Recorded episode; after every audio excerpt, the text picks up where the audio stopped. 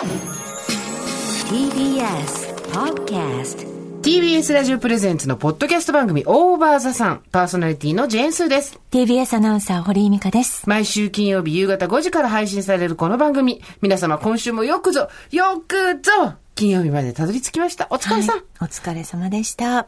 毎回およそ30分、私、ジェーンスーと TBS アナウンサー、堀井美香さんが語らい、皆様から届いたメールを読み、太陽の向こう側をオーバー目指していく、そんなトークプログラムとなっております。今週は言えたか言えないか、トークプログラム、うん。毎週ね、そこが。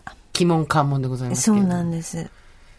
堀さん、この番組が始まる前にさっきちょっと LINE をやりとりしたんですけど、はい。2021年、令和3年とは思えの話してましたね。あ、あ、あのね、私ちょっと、あのーやっぱり皆さんお忘れになってる、うん。今、やっぱりみんなの記憶からすっかり忘れてしまっている、あの、徳川埋蔵金についてね、やっぱり、もう一回ここで、あの、みんな、あれどうしたんだっていうことを、っていうのはなぜかっていうと、ちょっとさっきあの、動物奇想天外の、そう、今焼き直しをしてるんですよ。YouTube に上げ直してるの、うんうんうんうん昔の作品を。だから、その直してる人はみんな、かつて、かつて最前線で働いてたテレビマンたちが、うん。今ご卒業されて、60歳、70歳になられて、今集ってきて、それを焼き直しして、私はそこに、あの、小島一慶さんがナレーションしてたものに対して、私がナレーションを当て、らっしゃるの。YouTube に上げるっていう作業してるんですけど、もうあの、昔のテレビマンの今日は、あの、ベスト10の話をしてくれた。やっぱり。あの、長野の 松本城かなんかはいで、ミポリンの中継をしたっていう話をして、それから徳川埋蔵金の話もしてくれて、すごい、忘れてたね、確かに。埋そう。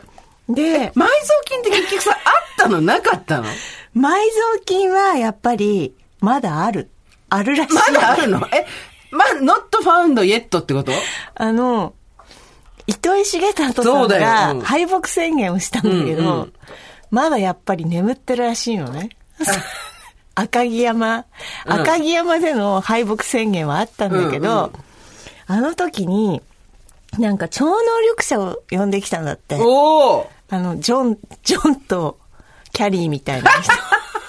それで、と、ヘリに乗って、うんこう、ヘリに乗って、こう手でかざして赤城山の、はいはいはいはい。ここですっていうところに下ろしてほったらしいんですうよん。ちょっとわかんないけど、その人、うん、うん。いいよ、聞くよ、聞くよ。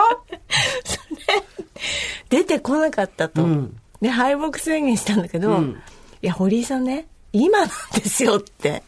今この、みんなが目線がここに行っていない時に、やっぱり、掘り続けてる奴らが絶対いるって言うんです、その人。うんうんもう一回それを取材したいっていう話をしてました。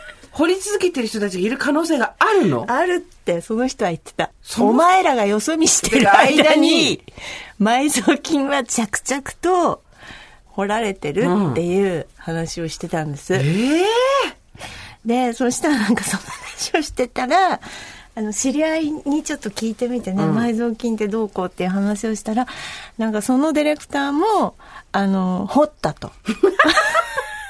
掘ったことがあると。掘った人みんな繋がってる。うんはいはい掘はいったと。うんただ、それは、掘って、それテレビ操作線っていうので掘ったらしいんですけど、あの、ギミアブレイクじゃなくてね、うんうんあの、石坂浩二さんのじゃなくて。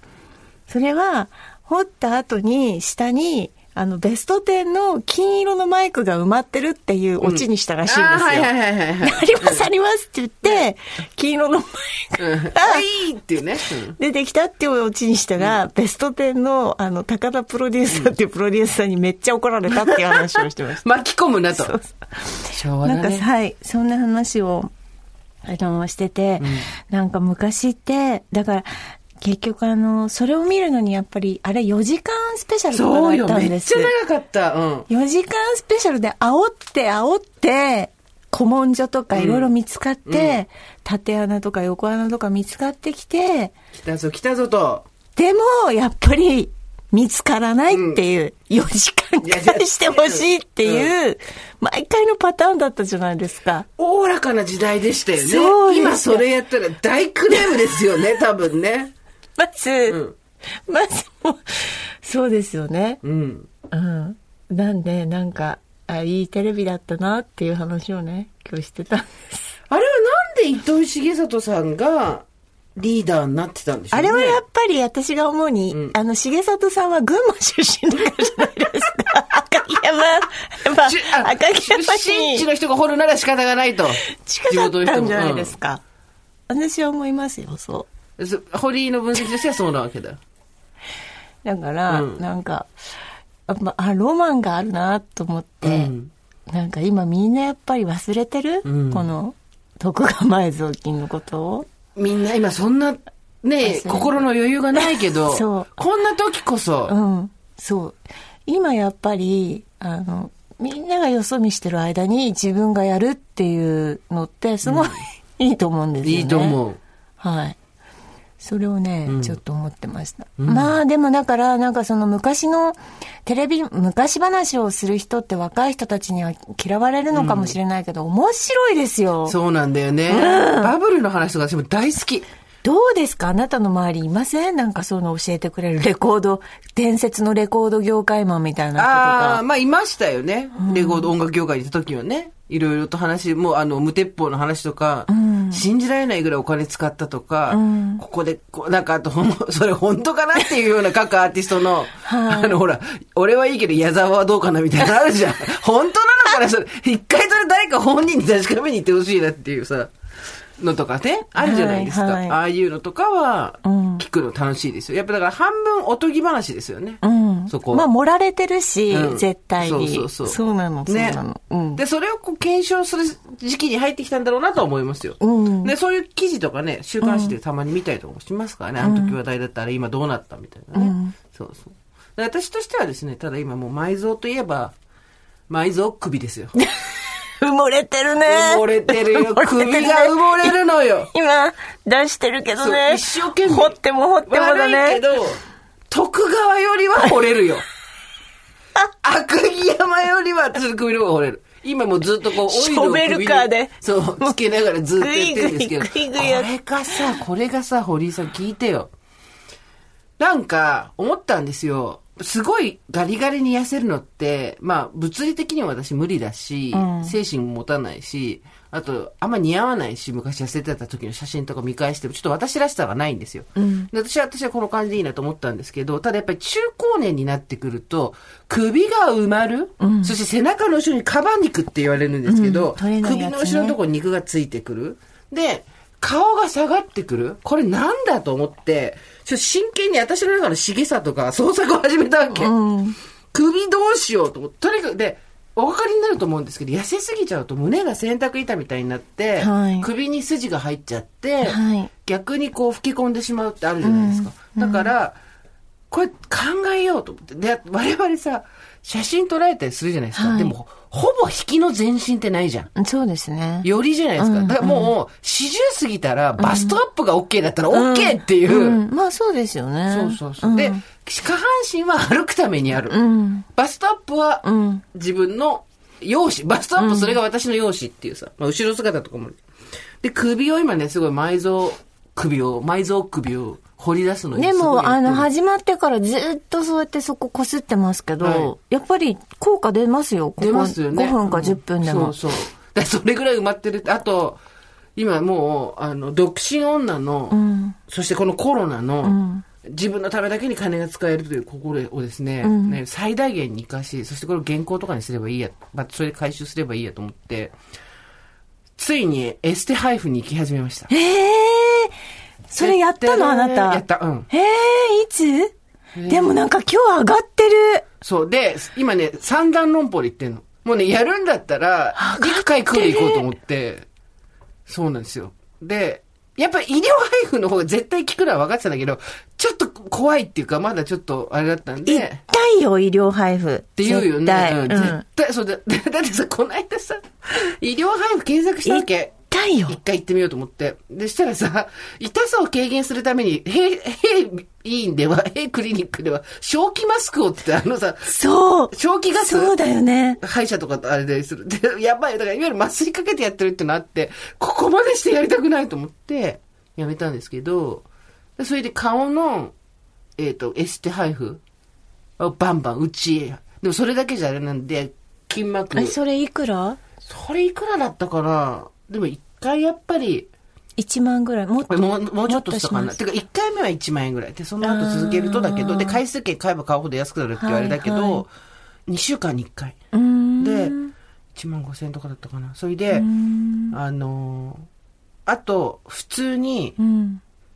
首こりみたいな、結局何が問題って顔、私のね、これ今、持論ね、うん。あの、医者じゃないしうん、プロじゃないからあれなんだけど、やっぱり肩首が私たちこの、うん。パソコン人生でうん。すごい前に来ちゃってるから、首が埋まるんですよ。そうですね。若い子たちはそれで動いたりとかするからいいけど、我々埋まったままじゃん。で、うん。肩が内側に入ってきて、すごいなんつうんだけど、巻き型になる、はい。親指がいつもこう内側に入っちゃってる感じ。はい。それで、そうすると背中が上がって、うん。首の後ろに肉がつく、ストレートネックになる、頭ってうん。すごい重いから、うん。その分支えようとして首が太くなる、んで、短くなってく、みたいな。だからこの間首伸ばしストレッチやったじゃん、番組で。うー、ぬるりりりりょりょりょりょりょってやったじゃん。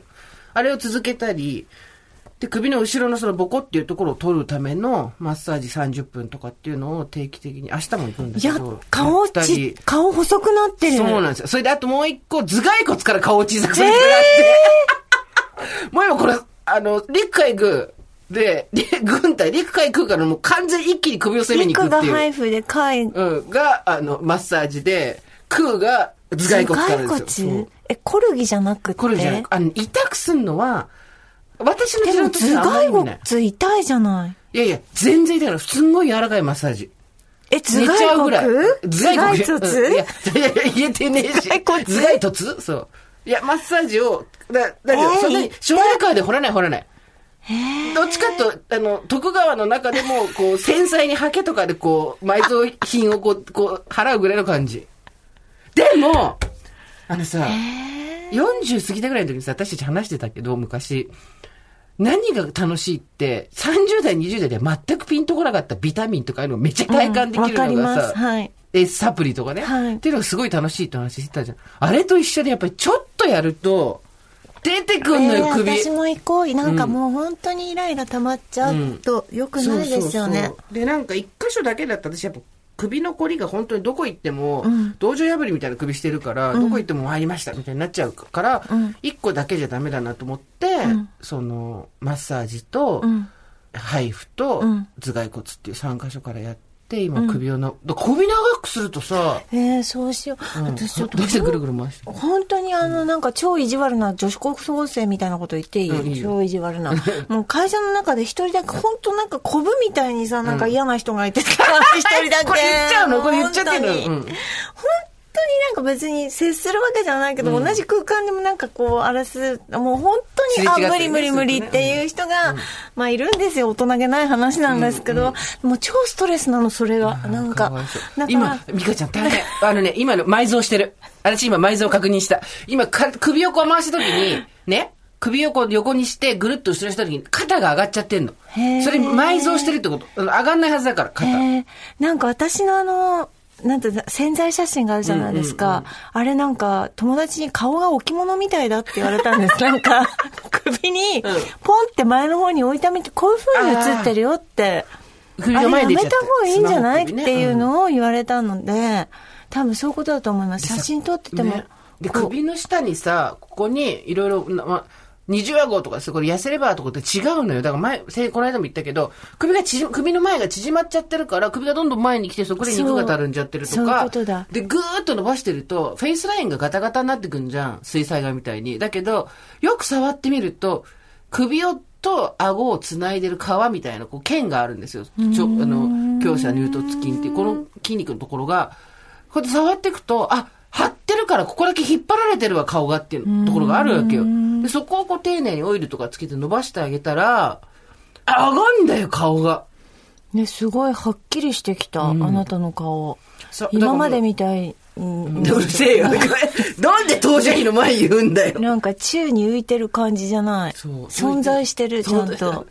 だそうすると首が長くなって、だもう痩せとかじゃないなと思って。もう首、埋蔵し、いいですか？夢のある話させていただきます。はい。リスナーの皆さんには、みんな埋蔵首があるんですよ。だから掘れば掘れ、掘るほそうど。そう。あなたが七尾じゃない限り、はい。佐々木希じゃない限り。へー美香ちゃんも肩上がってきちゃってるもんね、最近ね。そうですね。よくない。太ってる痩せてるじゃないんだよね。うん。でもまあ私はもうちょっと肩の前に腰をちょっと。あ、そうだ、どうなった？え、もう私。言ってないんで、あ、言ったじゃん。ら連絡くれたじゃん。あの、近所の人、私ね近所の人に無理やり連れてかれたってねあ、そう、つ。近所のね、あの、おばあちゃんおばあちゃんがね、あ8時半だって、夜の8時半だって言ってるのにね、なんか、私が言えば開かんのよっつってね、開けてくれて、なんか、開けてくれて。電気当てに行ったでしょ電気。ま、あ、これがあの、お年を召した時に流す電気ってやつだと思って、シニアコミュニケーションとしての電気ね。うんそう。あの、電気を当てて、ちょっとさっぱり良くなったか悪くなったか、ちょっと全然わかんないんですけど、まあでも連れてっていただいたんですけど、私ね、本当にね、最近ね、あの、世の中でやっぱりね、手すりって大事だなって思ったの。本当に。手すりの優しさね。うん。はい。歩いてる時の命綱感っていうか、うんうんあ、ここに手すりがあったっていうことの、本当にね、うん。あの、なんて言うんでしょう、助かったっていう気持ちが、そうなんですよね。足元がおぼつかなくなってまいりますしね。はい階段降りるときに、はいあの昔だったら、あ、電車来た、タタタタタタって何も見ないで降りれたのが、手すりなんてあることも知らなかったでしょそうそうそう私大体もうこの辺の手すりどこに どういう感じでついてるかっていうのをここ2、3日で網羅したから、本当に。それも、やっぱりちょっとまだこう自分にプライドがあるから、それプライドっていうのね。今井美樹怒るよ。ちょっと気品を持って持つね。手すりを。ふわっとね、あくまでこう、エレガントに。そう。ちょっと佇まいは、あの、バーみたいな感じ。あの、バーでね、普通にこう腰あ掛けるあの、ほら、あ、バーっていうか、そうだ、あれがバレリーナのかバレリーナのうんバーみたいな感じで手を添えるね。けど、まあ、手すりって 重要だなっていうのは分かりました。あのー階段をね、降りるときに、はい。目で見てるはずなんですよ。目視してるのに、はい。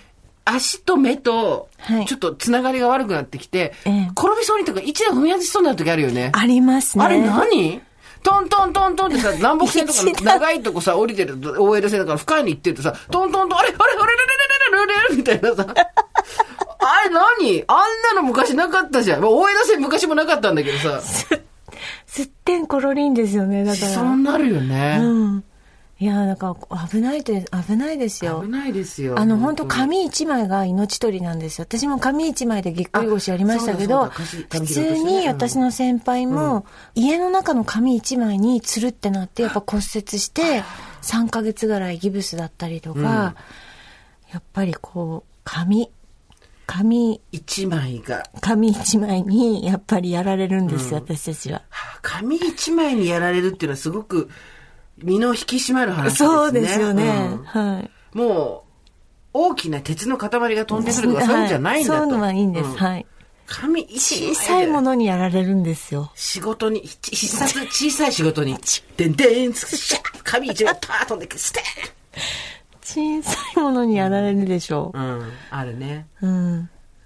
気をつけないとね。すごいね。あなた、そのなんかもう、なんていうの、休みなくやってるのね、それ。こうやってるとですね、やっぱだんだん首が長くなってくるんですよね。いや、でもなんかいいよね。その、お金払ってちょっとね、ちょっと綺麗にしてもらうだけでね。皆さんが夫や子供というはい。素敵なご家族と過ごす代わりに私は一人で金を使うという、あの湘南の風のよう、タオルのように経済を回すためにですね、稼いでは使い、稼いでは使い。湘南の風の方、若旦那さんがこの前ラジオにいらしたんあ、ですよ。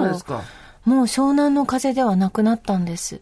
まあ、のかなりず、あれ、見た目も変わりましたよね。あそうです、ね。あの、もううんいろんなそのいわゆるこう循環型社会とかにすごく興味を持たれててうん。そう。いろんなことしていてなんかもういろんな問題をこうなんか考えて取り組んでる人になっていた。うん。で、やっぱり、あの、記憶ってね、止まってますからね、私たち。どんどん人は変化してきますから。だからもう海派じゃなくて山派なんだなっていう。人 そこのは、派閥ね。うん。人はやっぱり山に戻ってくんだなっていうのは、ちょっと、でも若い頃なんか海、まあそうだね。うん海だなんだって言うけど、やっぱなんか山に行くよね。中高年の女性も、あ、そうかもしれないですけど、男性がとにかく登山始めますね。いやもう本本当に、あれうちの旦だ那も登ったから、この前。びっくり。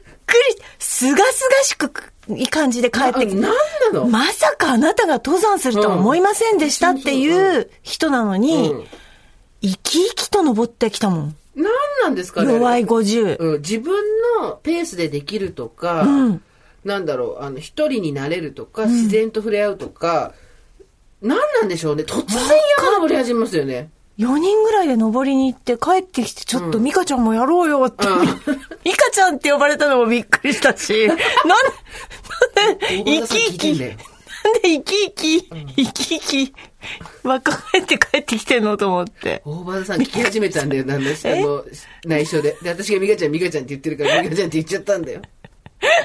聞いてないよ。聞いてるんだよない。聞いてるんだよ。怖いね。家族に聞かれていや、っていうか、本本当に山に登りますね。あなたが言ってたカルガモ会じゃないですけど。そうそうそう、うちの母親のね、あの、歩け歩けカルガモ会っていうね、よくわかんない会をやってましたから、母親も。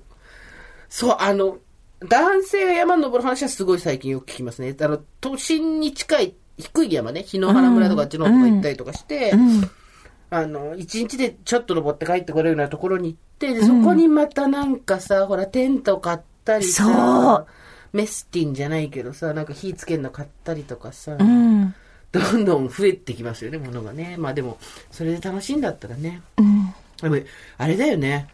中高年の趣味って昔から登山とかあったんだろうけど、なんだろう、飲む、打つ、買うみたいなところからさ、一人で山に登るとか、お友達との山に登るとか、随分ヘルシーな方に行ったよねうん。そうだね。うん。なんか、中年女は首を掘る。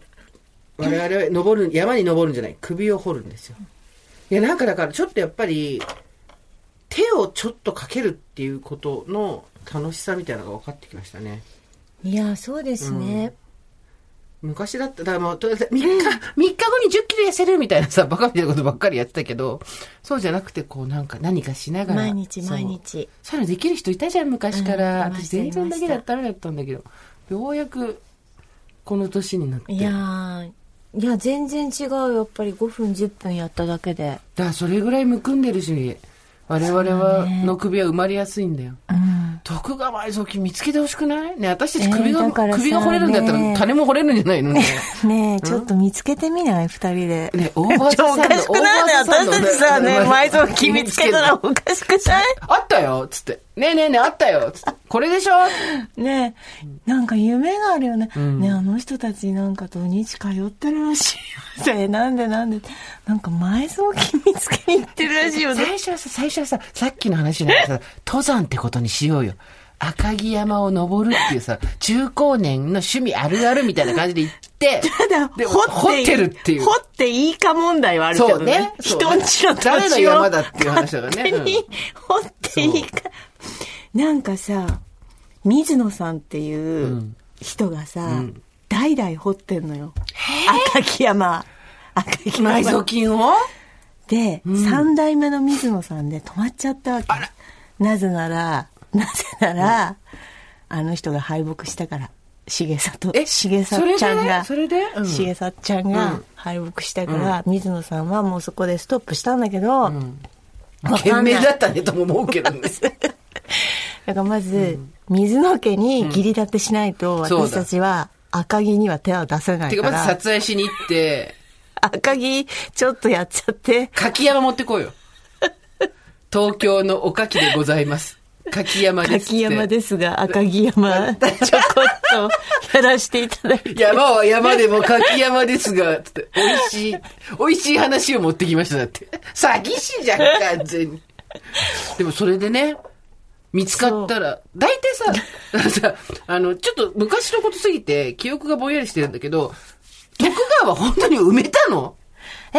徳川は本当に埋めたの？埋めたの？これもう聞いたんだけど、私も同じ質問ですしたの。よね、ですよその人に。ね。そもそも埋めたのかの？そもそもあったの、うん。って言ったら、やっぱり家康が、その、江戸を作った時、私も歴史全然知らないんだけど、日本中の金を集めたらしいのよ。はいはい。それを、あの、江戸城に置いたんだって、これさ、うんうん。これさ、そ見てきたみたいに話すけどね。うん これさ、歴史のきっと、あ、古典ラジオ？古典ラジオの人たち、じゃねえよ。古典ポッドキャストの人たち、じゃねえよって言ってるかもしれないですけど。私が2時間前に聞いたほやほやの話はフレッ、シュな話だ。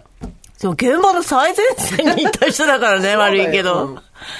は、だから江戸時代に徳川家康が日本中の金を集めて江戸城に置いたわけよ。はい。それ江戸城だったか知らないけども。まあ、城に置いたわけよ。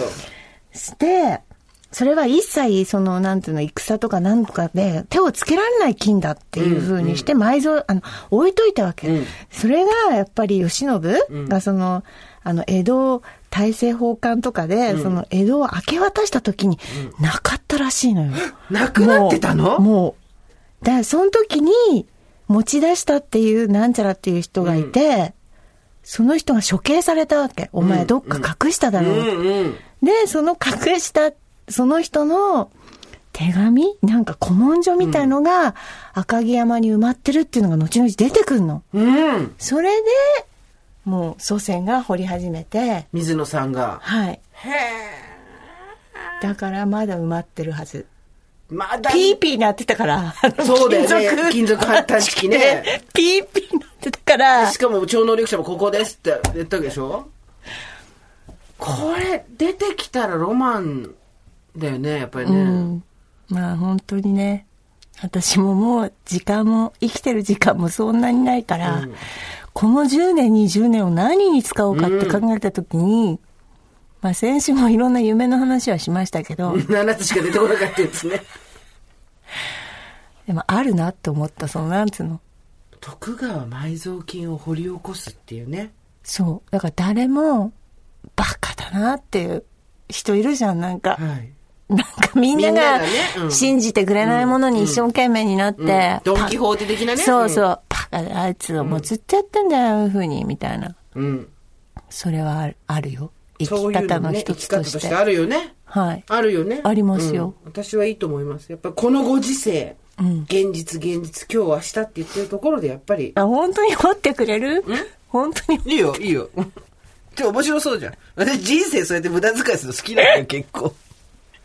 本当に掘ってくれる、一緒に。やろうよ。でも、つ水の毛もがっかりだろうね。うわー、10年経ったら、テレビじゃなくて、ポッドキャストかっていう。ラジオすっ飛ばして、ポッドキャストか。あ、いいね、ポッドキャストでやるといいね。うん。なんかね、想像しく、なんかこう、ででーんみたいな。大発掘みたいの。でででーん。やるの。あの、昔のさ、えアマゾンへ、少数民族みたいな、ビャーンって真ん中から出てくるタイプのさ、フォントのさ、テロップで、ビャーンっつって。それをみんな頭の中でイメージしてくださいっていう。じゃあ、無駄に超能力者呼んでこよ呼ぼうよ。で、でもさ、先にと、その超能力者をスタジオにお迎えしてあ、どれくらいの超能力があるかをさ、検証しようよ。あ、ちょっと、一回さ、この番組超能力者呼んでこようよ。さて、昨日私が食べたものは何でしょうか？超能力何が使えるようになりたい？超能力、超能力？えー、明日の株の値上がりとか知りたい。ああ、じゃあ、未来が見えるっていう超能力がね、ね使えるようになりたいってことね。私はね、超能力はね、人の、ああ、でも人の気持ちが読める超能力、ちょっと、やだわダメだよね。いちいち引っかかりますよ、そんなの。そうだよね。全部。うん。あ、堀さん今、こうやって優しい私に言いながら頭の中で、あの、今日の夜の献立のこと考えてるとか、わかるよ、すーちゃんって言いながら、うん、うん、だって違う全部こと考えてるそうじゃん。とそうだよね。うんだから人の気持ちはわかんない方がいいんだよね。なんだろうね、どの蝶の、でもなんか、あとあの、ペットと話すとか、ほら、よくいるあじゃん。りますよ。それ、それ、それこそ動物基礎天外じゃないじゃなかったっけ？志村動物園だっけあれはいますよね、真剣にね。そうそうでもそれはちょっと、やっぱり。人間以外外で喋れるってことね。そうそう。興味ありますよね、本当にそうなのかなって。私でもね、やっぱテレポテーションがいいな。だってもう、通勤とかめんどくさくない？こう、部屋からつったら TBS とかさ。あんたそこに住めばいいじゃん。そしたら大概お金も持ってる。それも、T、そういうテレポテーションじゃないんだよ。なんか、パッてやったら好きなところにパッていけるっていう。ああ、まあそうですね、うん、壁をすり抜けたりするのは別にいいじゃん。うん、そんな能力いらないじゃん。飛べる？飛べるのもね、別にね。うん、特に、うん、そうね、うん。だから私は、やっぱり遅刻がなくなるじゃん、そうすると。うん今行きました、来るんだから。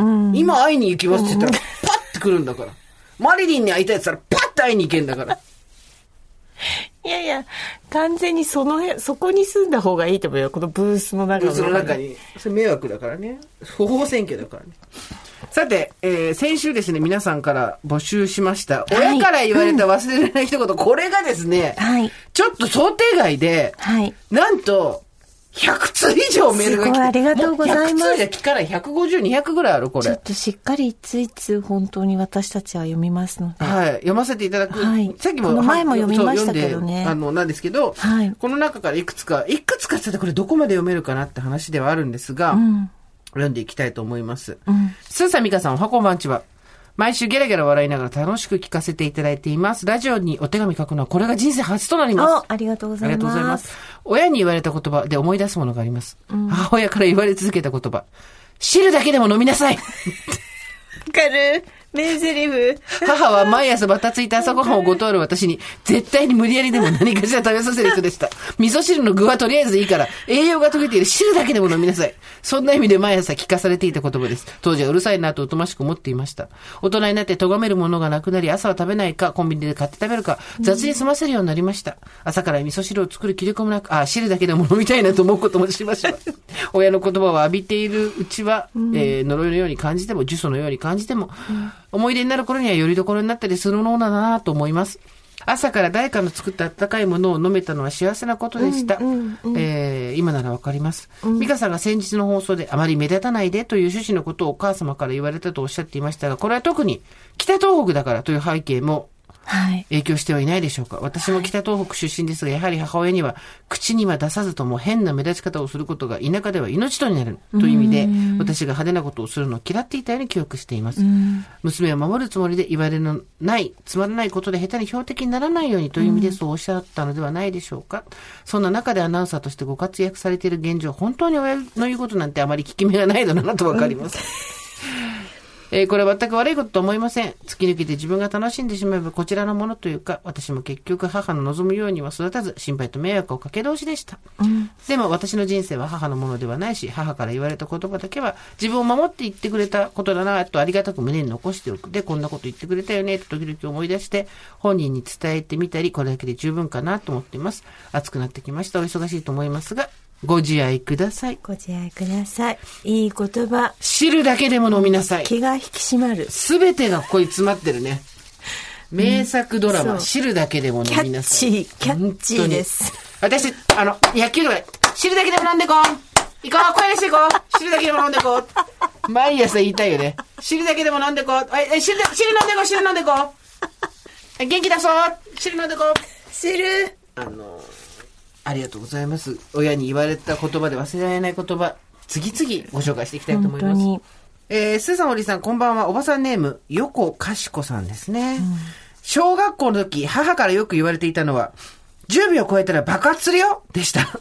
え、何が？食いしん坊だった私はよく意味もなく冷蔵庫を開けては食べ物を物色する癖がありました。それを阻止したかった母はある時から10秒以上冷蔵庫の扉を開けていたら爆発する仕掛けになっているんだよと私に言い聞かせるようになりました。うん、素直だった私はすっかり怯え、以来冷蔵庫を開けるたび10、9、8、7、バーンとカウントを刻むように。かわいい。ただし案の定その効力が長くは効きませんでした。うん、母が食事の支度で10秒以上開けていても特に何も起こらなかったのを見て気づきました。つくづく親の言葉は当時絶対でしたということで。うんうん、ね。ね。体で覚えてますから、耳で。本当に。えー、っとね、これ、えー、はじめまして、ありがとうございます。はい、僕は山梨のカブトムシ大王51歳です。こんにちは。カブトムシ大王さん、こんにちは。これメールだから大丈夫だけど、うん、人に言っちゃダメだよ。僕は山梨のカブトムシ大王です。51歳です。僕の王妃がオーバーザさんの大ファンでして。え、誰？え、だって大王のほら奥さんのあ、王妃ね。わ 以前からお二人の話題を日々、王妃から聞いていたのですが、ついに、今夜7月9日、一人でマスクをしながら、漆黒の闇の中、カブトムシハンティングをしながら、オーバーザさんデビューしまちょした。っと待ってね。どういうこと？どういうこと、ねカブトムシの王様なのに自分でハンティングしに行くの？ひどい。家来を見つけに行くの？ひどい。もうね、お二人の掛け合いは大笑いの連続でなかなか息が吸えなくて涙が止まりません。さて、テーマですけどね、親から言われたら忘れられない一言と言ったら、僕が高校生の時父親に何事もシコシコやるんだ。毎日毎日シコシコすることが大事なんだと言われたことが忘れられません。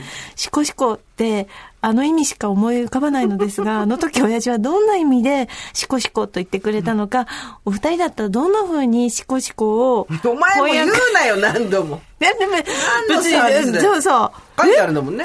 違うくないですか、普通のあれなんじゃないの？シコシコって。。コツコツ。多分そうだと思いますよ。ちゃんと、ちゃんと正式ななんか、ちゃんとしっかりコツコツうんうん、しっかりみたいな意味あるんじゃないかな。まあだからしっかりコツコツやってる人もいるんじゃないですか、その行為を。あー、なるほどね。というところからみたいなはいはいはい。だから、我そっちが後、そっちが後だと思いますよ。多分そうですよ。うん。本来は、じゃあシコシコ冷麺とかどうなんですか？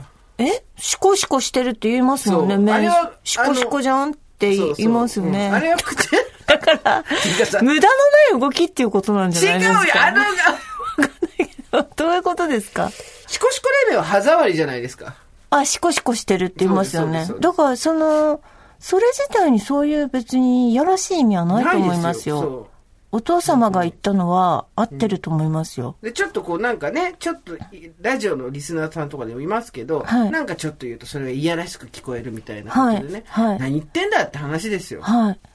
なんでしょうね。思考を踏むようにとか、そうそうそうそう、ん多分そういうことだと思いますよ。すかね全然そのいやらしい意味じゃなく、ないですよ。あると思いますよ。そうですよ。だからお父様は、あの、正しいです。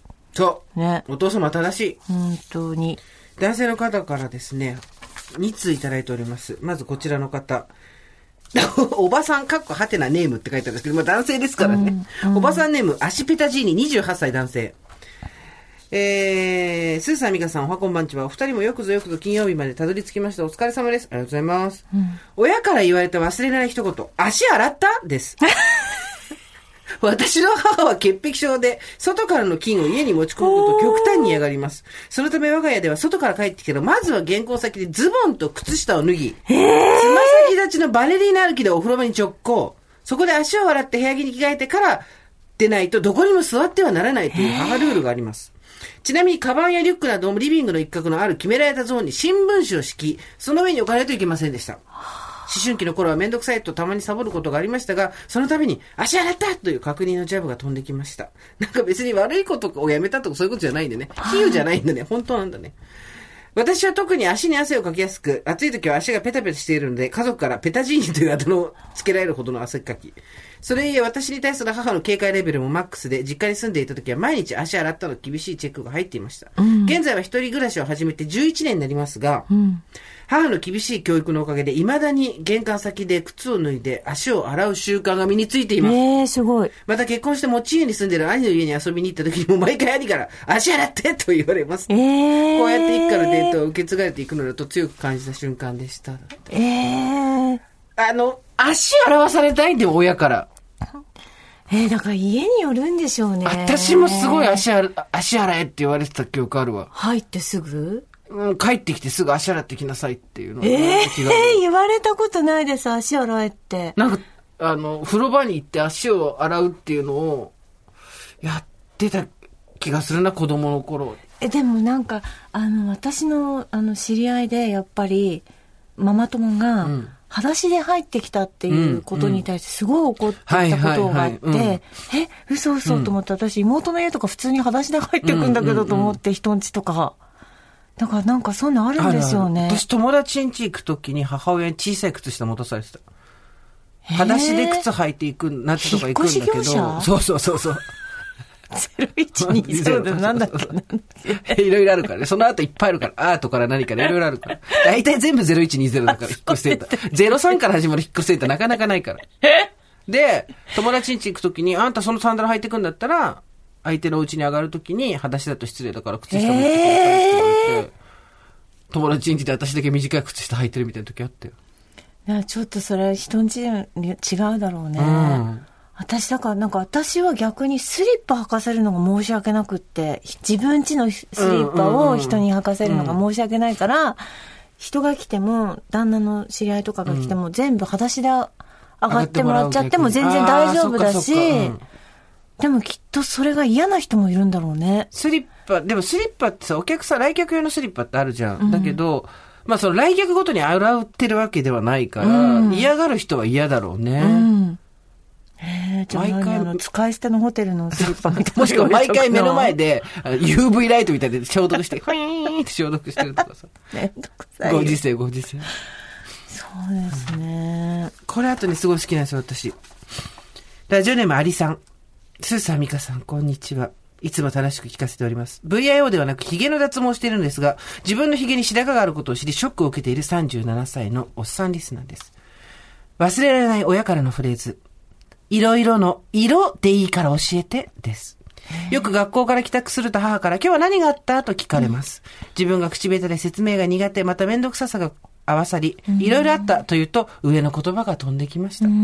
で、なんだかんだ多くのことを話していた記憶があります。うん。男三人兄弟の真ん中なのですが、兄の思春期を経験した上での母なりの対策だったのかなと思います。あとは最近、お弁当作り大変じゃなかったと聞いたところ、あんたは毎日残さず食べるので作るのが楽しかったと言っており、子供が思っていることと親は考えていることは違うものだなと思った次第です。クーラーの効きすぎで中と外の温度差が気になる今日この頃ですが、お体ご自愛ください。ありがとうございます。いろいろの色でいいから教えてって可愛いね、お母さんのね。いいね。いい、うん言い方がいいですね。いろいろあった。ちゃんと言いなさいよとかじゃなくてね。そうそうそうそう。ね。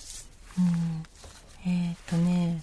あ、これは、ちょっと、えー、スーさん、ミカさん、こんばんは。こんばんは。毎週金曜日夜ご飯を作りながら聞いています。至福の時です。働きながら、博士取得を目指して論文に読み読み書き書きしている33歳のにょんこでおす。疲れ様です。記憶に残る母親の一言は、私が高校生の時に何がきっかけでこの話になったのか覚えていませんが、子供のいる良さをさらっと語ってくれたこの一言。子供と一緒に自分ももう一度人生を生き直しているような気がしていいよと。うん。この年になっても自分のこといっぱいいっぱい結婚する気配がない、全くない私ですが、折に触れてこの言葉を思い出し、私もこの母の気持ちを経験してみたいなとほのかに母になった自分を想像したりしています。この母の言葉は、私にょんこがいてくれた良かったということを遠回しに言ってくれている感じがしてとても好きです。自分の人生を生きつつ、良い出会いを期待したいと思います。これからも放送ずっと楽しみにしています。いいです。これさ、今回メールその100通以上来て、結構衝撃だったのが、4分の1ぐらいかな。半、もちろん3分の1までいかな、いってたかないや、いかないな。あの、結構ネガティブなあ、そうですね。言葉を言われて、それが忘れられないっていう人もいたね。そう。ででも私うんその半分ぐらい言ってるからね、子供に。やめろよ。でもちょっとさ、そのニュアンスと違う、なんか堀井さんがよく、はい。ふざけて言ってるのとはちょっと違うっていうか、ああ、ちょっとね、あの、深刻な、なんかその、エピソードごとちょっとど、これはどうなんだろうっていうのもありましたけどね。ね、あの、放送ではお読みしなくても、私たちは全部目通して読んでますんで、ご心配なくなんですけど、いや、だから結局親がね、その、なんだろう、子供が活躍するのをちょっと嫌がったりとか、あとその、目立たないようにしてくれみたいな、その、悪いことしないでっていう意味で言われてたのかと思ったら、そうじゃなくて、なんか、いいことでも目立たないでくれみたいなうんうん意味もあったんだって大人になってから分かりましたっていう人もいたし、うん。まあいろいろだなと思うんですけれども、親からよく言われた言葉、えー、30歳のおばさんの卵、ラジオネーム年中そうめんさん。私が子供の頃母から言われていた言葉は、日頃のご愛顧にお答えしなさいよ、です。肩を揉んでほしい時の母の口癖です。自分の肩をポンポンと示しながら、さああんたたち日頃のご愛顧にお答えして、ほらほらと言ってくるので、弟たちと一緒に夕食後に母のめちゃくちゃ凝っている肩を揉んでいました。小さい時はご愛顧が何かわからなかったものの、わかるようになってからは、なんと母らしい言い回しなんだろうと内心ちょっと受けてましたし、今は私も飼い猫に向かってよく言っています。最近ことあるごとに、今の自分の声お母さんそっくりだったなとか、今の言い方お母さんみたいだったなと感じ、一方で母に会うたびに、母はどんどん祖母に似てきたなと思います。そういう三代の血のつながりを面白く、楽しく思える親子関係でよかったなとしみじみ思っています。ということで。母親に声が似てくるってめちゃくちゃあるよね。はい、ありますね。時々ゾッとするもんね。うん。うわ死んでるはずの人の声。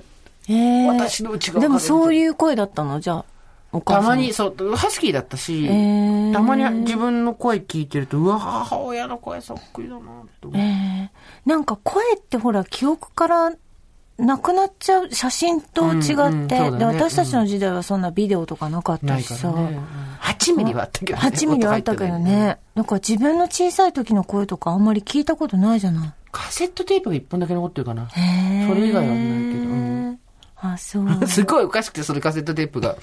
私、は、私がなんか遊んでるのを親が、は録音してて、それ母親がそれ横に向かってなぜかナレーション入れてるんだけど、えー、今、私がね、スーちゃんは、兄弟に興味津々みたいな感じで。京都大学ってこと？違う違う違う 鏡の方だよ。びっくりした。2歳児、3歳児、京都大学知らないよ。そうそうそうだったら東大の方が近いよ。徒歩圏内だよ。で、兄弟に夢中ですとかつって。で、なんか、私の声がだんだん震えてくるの。ああ、みたいな。で、そうして、これは今、スーちゃんが兄弟に登ったり降りたりをしているから声が震えているわけで、私が虐待しているわけではありませんって。あんた誰に何の言い訳してんだと思って。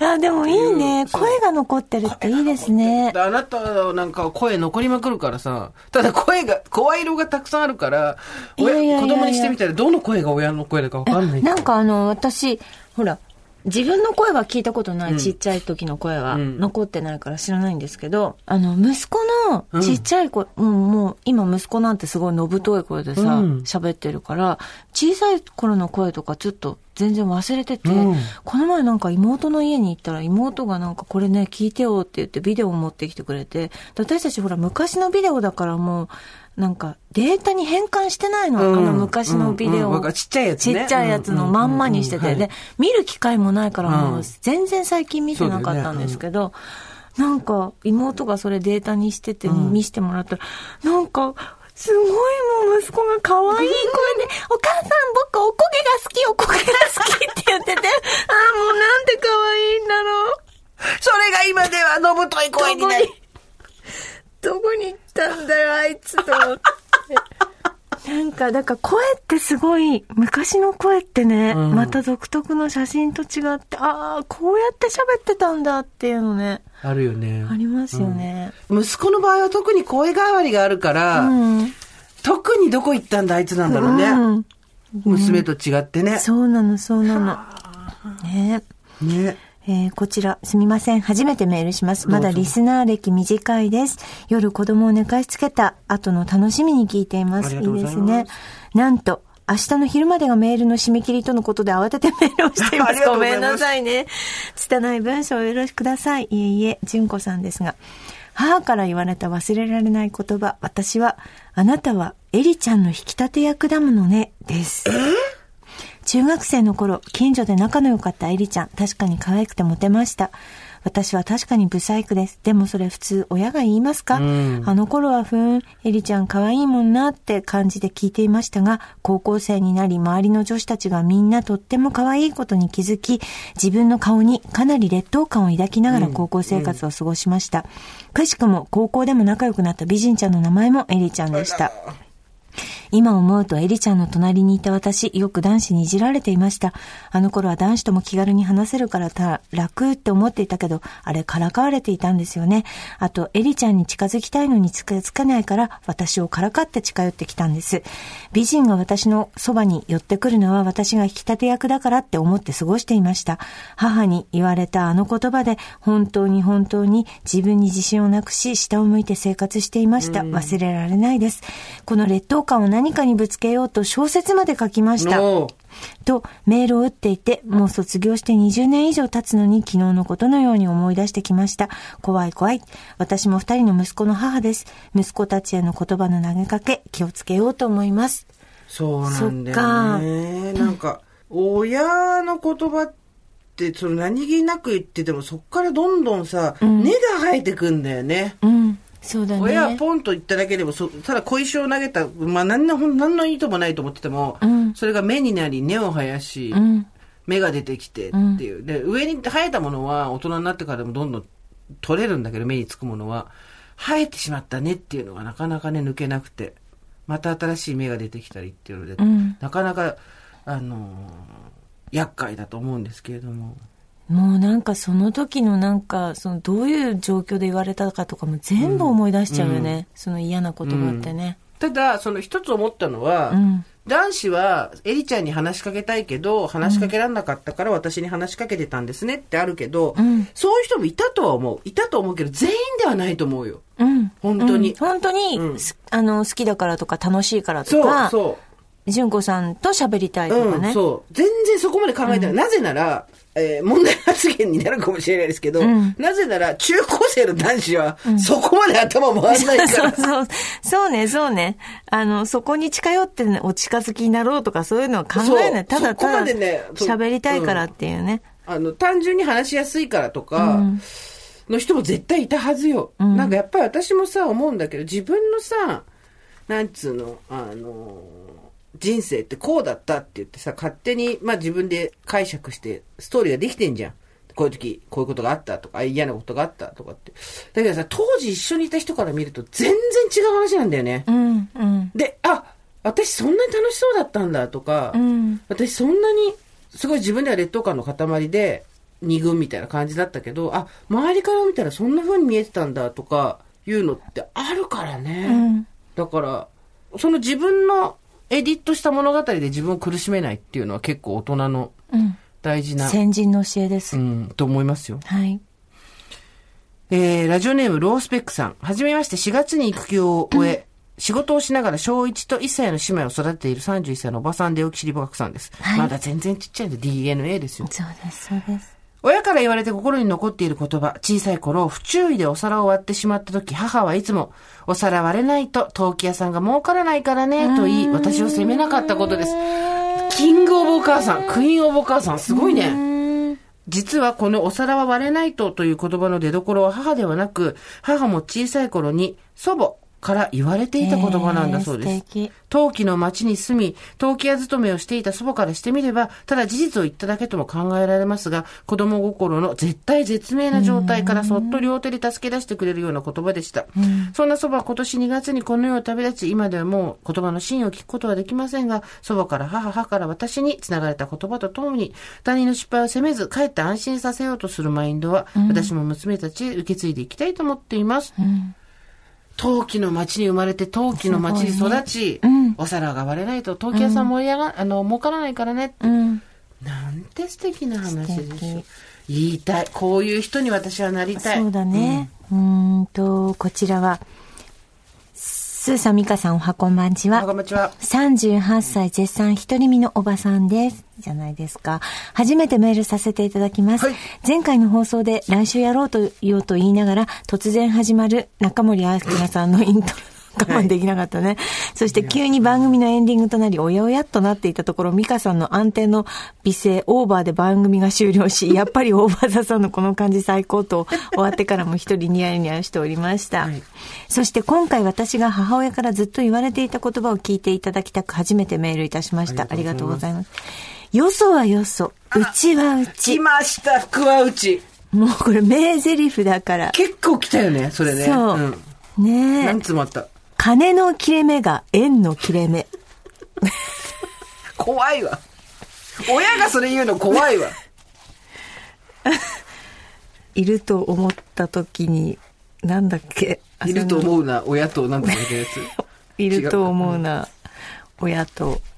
徳川埋蔵時金に。首は埋まっているけどね あるとあると思うな。徳川埋蔵金。違うよ。米を残すと目が潰れる。あ、私これ言われました。米を残すと目が潰れる。はい。この三つは未だに言われていますし、うん幼い頃からずっと言われ続けています。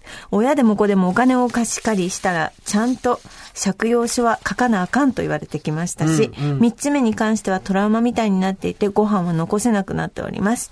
暑くなってまいりましたので、夏風邪など召されぬよう、お体ご自愛ください。ありがとうございます。とうございます。いやー、これは、もう、なんていうの、名台詞っていうか、やっぱり私たちのあれね、もう例のやつっていう感じですよね。よそはよそ、そううちはうちね。うちはうちうんはい人によるっていうことですよね。うん本当に。えー、こちらはですね、はいえー、ラジオネーム、祖師ヶ谷サバランさんですね。はい。まあ、こんばんちは初めて投稿します。えー、30代の私が母によく言われていたのは、諦めが早いです。これ親よくね、あ諦めが早いわ。言いますすぐ諦め言いますこらえ性がないじゃなんて言うんだっけ、そういうの。諦め。すぐ諦めるとか。我慢が足りないとかね、うん言われますよね。はい。幼い頃私は勉強や友人関係でめんどくさいなと思ったらもう頑張るのはいいやとなり自分が楽になれる方を選んでいました。その度に母にはあなたは諦めが早すぎる根性つけなさいと言われ確かに母の言う通りだと思い10代20代のうちはそれなりに頑張っていました。しかし30代になり加齢のせいか過労のせいか本来の自分の諦めの速さが顔を出し始めました。現在お付き合いしている男性がいるのですがその人とは1ヶ月弱音信不通の状態です。20代の頃は私のこと嫌いになった？どうして連絡くれないの？などと不安になり、彼に振られないよう画策し、結局ドツボにはまっていたことでしょう。しかし今ではもう、あと1ヶ月連絡来なかったら新しい男探そうといった感じです。でも彼のことは大好きですだって。お母さん諦めの速さが役に立つこともあったよと言ったらものすごく開けられそうですが、この諦めの良さを上手に使いこなしてこの先どうにか、なんとか生きていけたらと思っています。長々と失礼しました。どうぞお体ご自愛くださいませ。諦めが早いってすごい言われたわ。言われた、うんなんか誰に言われるの？お母母様に？うんお父さんは言わないでしょ？お父さんは一切家事とか育児とかやってないから、金だけ持ってくる人だったから。いやー、そうだね。でも言っちゃうね。だって諦め早いんだもん。うん。でさ、諦め早いと、あともう一個さ、友達とかでよく言われてたのが、なんていうの、あの、頑固みたいなさ、諦め、あどっちがいいのっていうさ、はいはいああの子は頑固だから、うちの子は頑固だからみたいなこと言うけど、諦めが早い、諦めには諦めが早いって言われてさそれはありますよね。うんどあなんかね、あの、さっきのご飯のやつも一粒残すなって言って、うちの母も言ってましたけど、年頃になると、もうやめなさい、もう残しなさいってずっと言われてたからね。もう、そんなに食べなくていいから。あのね、そういう人いたラジオで、あの、ラジオでメールで来てたんだけど、あの、もうやめなさいってずっと言われてて、なんで、で、大人になったらうんま大人になったら、周りの人たちがみんな、もっと食べなさいって言われてるの見て、すごいショックを受けて、親に聞いたら、で小さい頃に自分は吐くまで食べてたんだって。そうなのよ。っていう人がいたメールでもうずっと外に出てなさいって言われたから、ずっと外に出てたら、さいつまでいいの？みたいな。タイミング、どういうこと？どういうことみたいな。あの、な、あれなんだよね。入れてーってやんなきゃいけないんですよ。流れとしては。あれ、ごめんなさい。もう入れてくださいっていうのが、一付しないとダメって。ことです私出てよね。けって言われたから出てったらめちゃくちゃ怒られることあっ私も、たもん。私も、私も。もう帰ってこなくていいって言われたから、え、マジ？と思って、一人でちょっと遠くの方まで行ったら、すごい、車ですっごい追っかけてきて、どこに行くいな。っていう。指示がわかんないっす。でさあるよね。えっと、ノラリンさんです。スーさん、ホリーさん、こんにちは。こんにちはもうすぐアラフィフに突入するラジオネーム、ノラリンです。ラジオやポッドキャストへの投稿は初めてでそういう方、ね、ありがとうございます。私の親から言われた忘れられない一言は、物心つく頃から母に繰り返し言われていたフレーズ。だから B 型は、お父さんの地位です。そう、あのさ、悪いことは父親の方から継承してるっていう、ね母親の技術必ずあるよね。あとこの、ちょっと血液型混ぜるのも、私さ、まあ雑じゃないですか、いろいろ。ぼんやりしてるから、よく旦那さんにさ、結婚してから、出た O 型ってよく言われたんですよ。で、旦那さん自分のこと A 型だと思ってたの、ずっと。A 型ってなんかこう、小学校の時に言われたみたいで。言われたん。で、そうそう、付き合ってる、あ、なんか、そう、ず出た O 型って言われてて、で、結婚して会社員になって、旦那さんが健康診断を受けたら自分 O 型だったの。いい加減、いい加減。バ。自分 O 型。自分が、お前もだよ。お前が一番嫌ってた O 型だっつって。多分昔はあったんですよね、きっとね。血液型ですごい言われたよね。なんて言われた？あなた何型だ私 O 型 O 型っぽいねって言っちゃダメだけど。わかるよここはもう、大型っぽいって、大雑把、おおらかとかさ。あれ絶対根拠ないよね。あるわけないじゃん。血だよ。けどさ、うんでそう言っち星ゃうんだ座の。方がまだなんかあるよ。あ、AB 型っぽいとか言うよね。何神経質 AB とか B 変人とかさ、あれひどいよね。え、えでさ、なね、あの、え、血液型選べるとしたら何型？え？血液型選べるとしたら何型にする？私 O のままでいい。私も O のままでいい また O に生まれたい全然 O でいいわ。私外れたこと、外してもらったことないもん。あ、何型 O 型でしょ ?O 型です。何か？わかる堂々と O 型として生きてますけど、みたいな。A にもなりたくない。A B にもなりたくない A、B も。B にもない。A はあれでしょ？几帳面。そう A は几帳面で。B が B がなんだっけ？B が変わり者？AB はなんだっけ？なんかあったよ、ね、AB はなんか奇想天外なんじゃない？あそうなんだっけタタタタタタタタタタタそう動物じゃないちょっと芸術芸術肌なんじゃないのそう人としてちょっと変わってるとにかく。さ O は若干低いんだよね血液型のヒエラルキーの中で O は若干ああいつはしょうがねえみたいなはい O 何型出た O 型とか言うよね。はいはい、大型みたいなさ。なんか、A とか AB とか B に比べて、はい、はい、ちょっと、なんか二級市民感すごいなかった？低層にこう、バそうそう、ーバーッと。ていうしょうが感じねえわ、あいつ大型だからみたいなさ。AB はあれでしょ ?AB はちょっと特殊階級でしょ？そうそう特殊階級 AB はちょっとあれなのね。いや、てか社会は。社会は A が牛耳ってんの、基本。嘘社会のルールを全部作ってるのあと、そう、そうね。なんか役所とかは全部 A なの。そう。で、B はちょっと穏やか市民っていうか、そうそうそうちょっと、あの、変わってるんだけど、うんまあなんていうの、ちょっと、オプションついてるうんんそうそうそう。で、AB は、奇想天、動物奇想天外でしょでも、O はもう完全に社会の、もう参拝ですよ。O 型なんていうの。おおねねーっていうね。うんおなんだーっていうさ。そういう扱い受けてきたよね。わかる、大型みたいな。参拝。大型。社会の参拝大型ですよ。大型参拝ですよ、我々。すごい出た O とか言う。そういうとこすごい大型っぽいよね、みたいなさ。A とか AB も多分言われてるんだろうけど、なんか、でもやっぱりその神経質とかアーティスティックとか、珍しいとか、あとなんか几帳面とか、ポジティブなんだけど、大型だけなんか、パッパラパーみたいな言われ方すんだよ。竹中直人さんが AB 型なんですよ。はいはい AB 型の左利き。うんいいでしょ、これ。いいですねいいでしょ。かなりアーティスティックないない繊細さでしょ、これは。うんない。ない。右利きだし。大大型型だし。定規なくても線引くしっていう。私がまっすぐって言ったらまっすぐっていうね。すごいわかる、それ。なんねでえ、これなんかゆ揺れてるみたいな。歪んでる？体勢に影響ある？みたいなさ。よくない？別に。ねえ。大体のこと問題ないよね。本当に。あすいません。そう、ええノラリンさんが、だから、だから B 型は、父親の血は、です。我が家は4人家族。寡黙で頑固。いわゆる昭和の親父である血液型 AB 型の父。頭の回転が速いおしゃべりおばさんの O 型の母。ああ、わかる。理髪でしっかり者の長女である A 型の姉。来ました。そして A 型はいいよな、社会から信用されて。ローンも降りやすいよ、絶対 A 型の方が。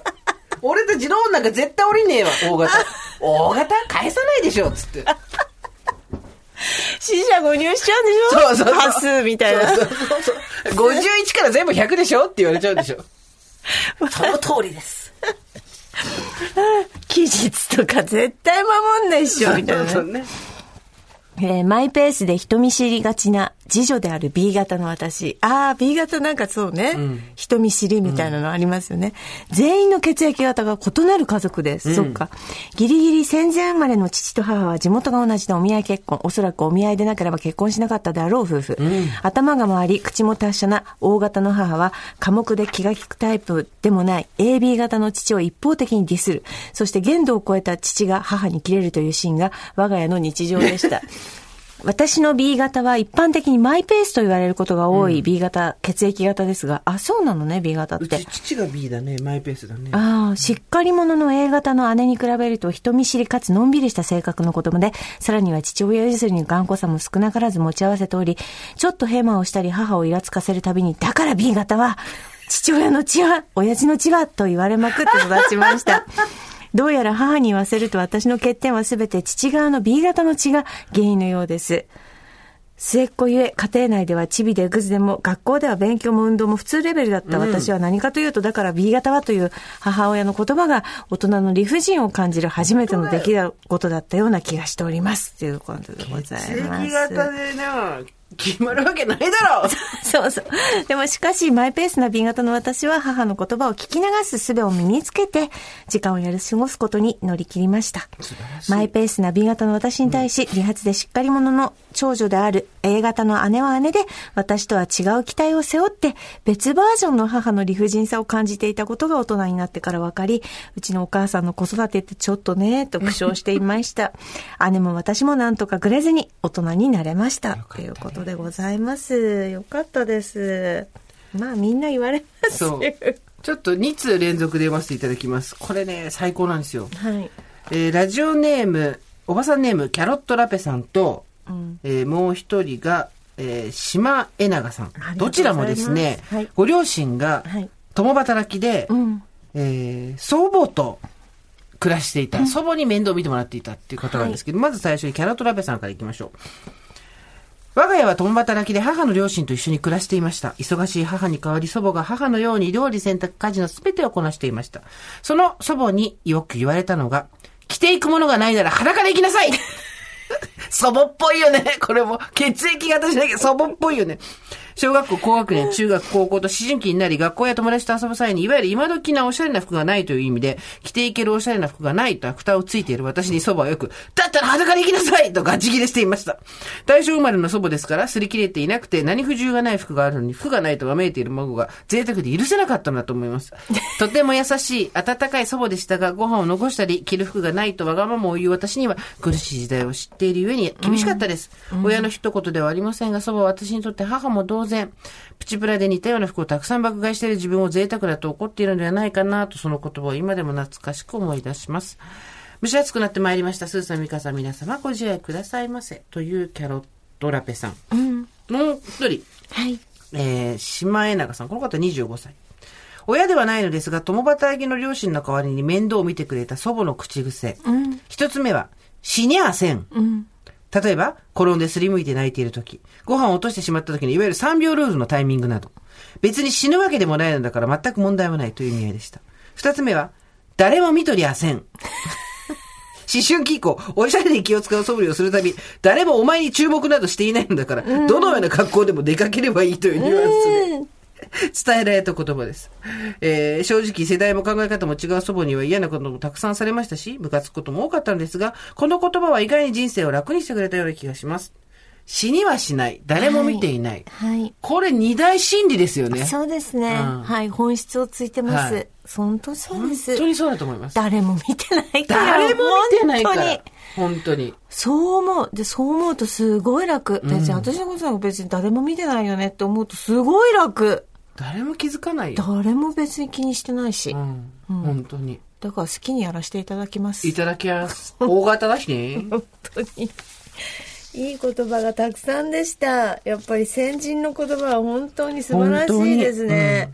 身が引き締まる。はい。はい。無駄のないフレーズでした。ありがとうございました、皆さん。はい。いや、ちょっとこれは、あの、たくさんいただいたので、またやりたいですね。うんねこの本当月、今日月曜日に収録してるんですけど、はいこの機動力。これだけで一冊本ができるよね。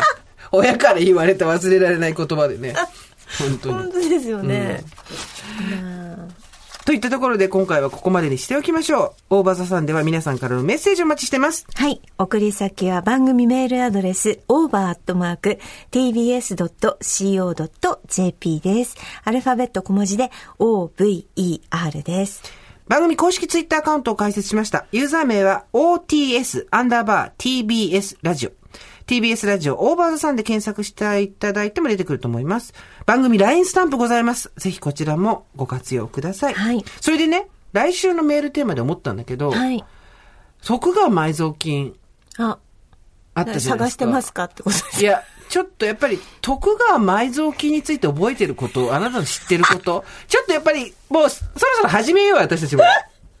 みんなが寝てる間に、その寝首かっ切ろうよ。寝首かっ切って首出してこ今ね、埋蔵してる首。うん。本当にね、あの、なんていうの、この隠密なこの時がみんなのチャンスだから。そうそうそう。やっぱ。いや、で、で、で本当に。みんなで、あれオーバー200兆円だから。やばくない？で、税金どれぐらい取られんの？取られないの？え、わかんない。その200兆みんなで分けて、みんなでハイフかけようよ。ガガガガガってあれで。で、ぐわー首出してさ、頭蓋骨マッサージやって、もう、ブワーもう、もうオーバーザさんのリスナーみんなもう首ガーン長くなって、顔パーン上がって。埋蔵金は徳川埋蔵金じゃだけじゃないから、うんそれはちょっとみんな注目してほしい。これは。あそう、だから、まず、徳川埋蔵金について知ってることがあったら教えてください。そして、徳川以外の埋蔵金の話をご存知でしたら、薄そう。薄うそそう。今回今回、百何十通来たけど、うんこれだったら大丈夫だよ 大丈夫かな、うん ?5 通ぐらいしか来ないんじゃないかな？全部読めるから。本当、はい。ので、ぜひ、えっ、と、over.tbs.co.jp までメールください。はい。それではまた金曜日の夕方5時、オーバーサンでお会いしましょう。ここまでのお相手は、TBS アナウンサー、堀井美香と、ジェーンスーでした。オーバー。TBS Podcast